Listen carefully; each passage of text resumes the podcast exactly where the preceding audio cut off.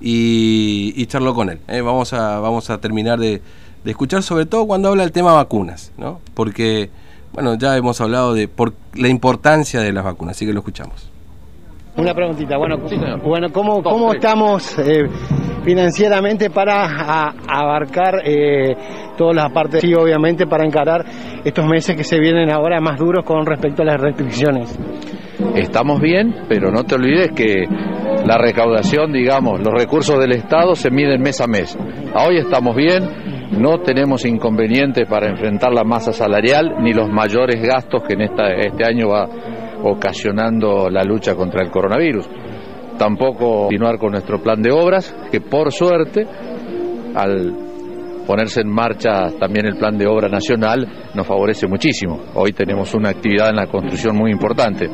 Lo que no podemos predecir es la marcha del virus que desgraciadamente nos está pegando fuerte. Bueno, lo, eh, habló eh, Santiago Cafiero que dijo que posiblemente le iba a dar la posibilidad a todas las provincias de que se puedan comprar eh, autónomamente la, Sí, eh, las vacunas. Sí, he ¿Sí? escuchado eso nada más, lo tengo como un ¿Hay- hay presupuesto? como decís vos. ¿Hay presupuesto para poder comprar en algún momento acá en la Pero provincia? si eso fuere y hubiera posibilidad de comprar, no lo dudes que lo vamos a hacer. Pero hasta hoy simplemente es una noticia periodística.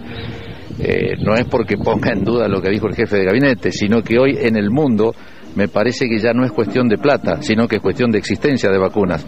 Hay países muy poderosos que no consiguen vacunas. Eh, y hay países hermanos que tampoco están consiguiendo vacunas.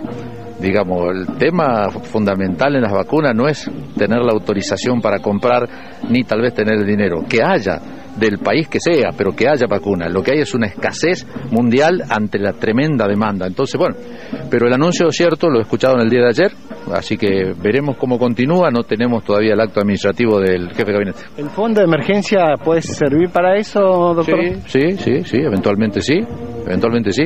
Pero si el Estado Nacional, con todos los recursos y los contactos que tiene el Estado Nacional, no puede comprar, mejor dicho, compra, pero no le entregan más vacunas que estos 7 millones que han llegado, yo no creo que le entreguen a ninguna provincia por más que tenga dinero, ¿no? Porque no hay vacunas, muchachos. El problema es que no alcanza la existencia de vacunas que se están fabricando en el mundo. desgraciadamente.